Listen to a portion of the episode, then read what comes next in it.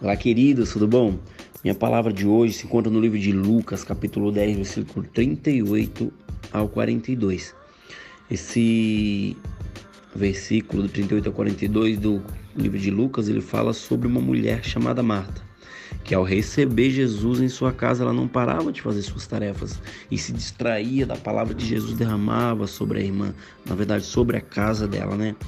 A palavra diz assim: caminhando Jesus e seus discípulos chegaram em um povoado onde certa mulher chamada Marta o recebeu em sua casa.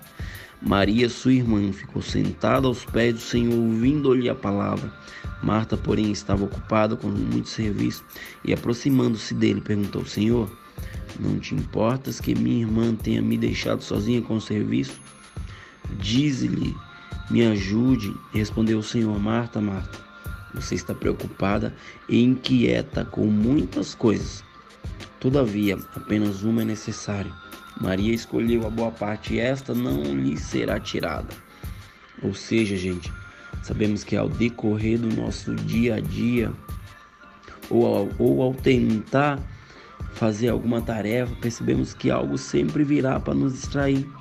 Muitas vezes, quando temos o objetivo a a função de fazer aquilo, nós sempre nos distraímos, olhamos para o celular, gastamos tempos com redes sociais, coisas banais, e isso vem para tirar nossa atenção. E aquilo que era para ser feito rápido acaba ter, acaba sendo feito demoradamente pelas distrações que tivemos, né? Ou seja, queridos, Existem muitas coisas que nos tiram a atenção e muitas das vezes acabamos nos distraindo por coisas que não nos acrescentem nada. Eu vejo pessoas que perdem a oportunidade por se distraírem com coisas insignificantes, outros batendo o carro por se distraírem no celular. Esses dias eu presenciei uma mulher que vinha no celular, ela se distraiu, ela pulou a lombada e bateu num carro parado. Ou seja, a distração fez com que ela é, viesse bater. Ou seja, ela estava no celular. Onde não era para mexer no celular, ela estava mexendo, porque ela estava conduzindo um veículo. E o que ela ganhou com isso? Um prejuízo. Essas distrações, gente, não vão nos levar a nada. Só vão atrasar o que realmente importa, o que realmente Deus tem para derramar sobre as nossas vidas.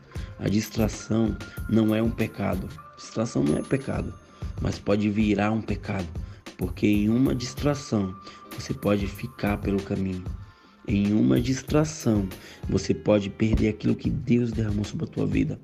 Em uma distração, você pode até mesmo perder a tua vida. Aquela mulher que bateu o carro ao estar mexendo no celular atrás de um volante de um veículo, ela poderia muito bem ter atropelado alguém, ter matado alguém, ou até mesmo ter perdido a sua vida. Deus, Ele quer que a gente não venha se distrair, né? A Bíblia diz que devemos nos desvencilhar de tudo aquilo que nos distrai e fixar os nossos olhos em Jesus.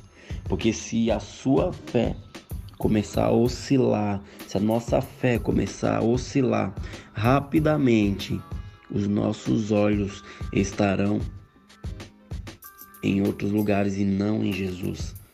Os nossos olhos têm que estar em Jesus, que é a fonte e o incentivo para a nossa fé. Temos que lembrar, gente, de como ele enfrentou aquela cruz, desprezando e ignorando a vergonha. Ele teve ah, ele foi forte, ele foi crucificado, ele foi chicoteado, mas pela alegria de ganhar você para ele, ele se entregou, ou seja, ele prometeu levar sua fé a uma maturidade e perfeição. Ele ele enfrentou a morte, ele venceu a morte para que hoje a gente estivesse aqui. Ou seja, alguém teve que morrer para que você viesse ter vida. E eu te falo nessa manhã, não deixe as distrações tirar o teu propósito com Deus. Não deixe as tuas distrações tirar aquilo que Deus quer derramar sobre a tua vida. Não deixe as redes sociais Não deixe o celular, não deixe conversas torpes tirar aquilo que Deus quer derramar sobre a tua vida. Deus, Ele é ontem, Ele é hoje, será para sempre. Aquilo que Ele te prometeu, Ele vai cumprir, mas no tempo devido. A única pessoa que pode abortar os planos de Deus para a tua vida é você mesmo. Porque você tem a decisão, você tem o poder de decidir o certo ou o errado, se distrair ou não se distrair. Amém, gente? Pai, em nome de Jesus, coloco todos que vão ouvir essa mensagem nas tuas mãos, que pessoas venham ser tocadas, que pessoas em meio a tribulações venham estar seguindo um caminho reto, longe de distrações, que nossos olhos venham estar em Jesus para que a nossa fé venha aumentar e não oscilar.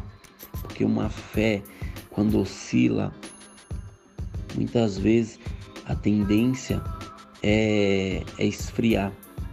E é isso que Jesus não quer que venhamos fazer, é esfriar na caminhada. A gente vem estar com os olhos fitos nele, assim como fala o Salmo 121. Olho para os montes e pergunto: de onde virá o meu socorro? Meu socorro vem do Senhor que fez os céus e a terra. Amém, gente? Que Deus abençoe.